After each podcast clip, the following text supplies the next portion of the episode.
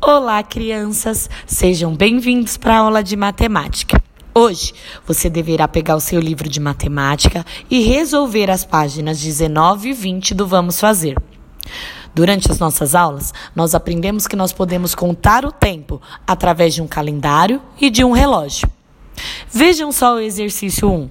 O Lucas é um garotinho e faz aniversário no dia 6 de maio. Ele está no dia 1 de março. Ele quer saber quantos dias faltam para chegar até o seu aniversário, que é o dia 6 de maio. Você deverá contar os dias do dia 1 de março até o dia 6 de maio. E aí você vai descobrir quantos dias faltam para o aniversário do Lucas. Depois, no exercício da letrinha B, os pais de Lucas marcaram uma festa para ele. E aí vocês vão ter que colocar no relógio o horário dessa festa. Prestem bastante atenção.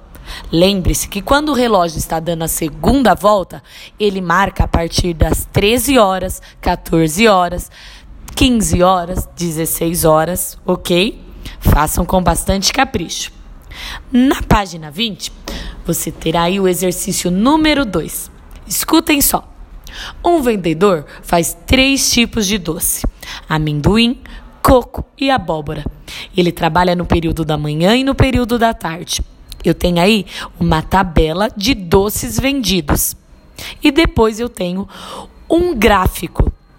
Você deverá acompanhar aí a tabela para colocar as informações no gráfico e responder as perguntas A, B e C.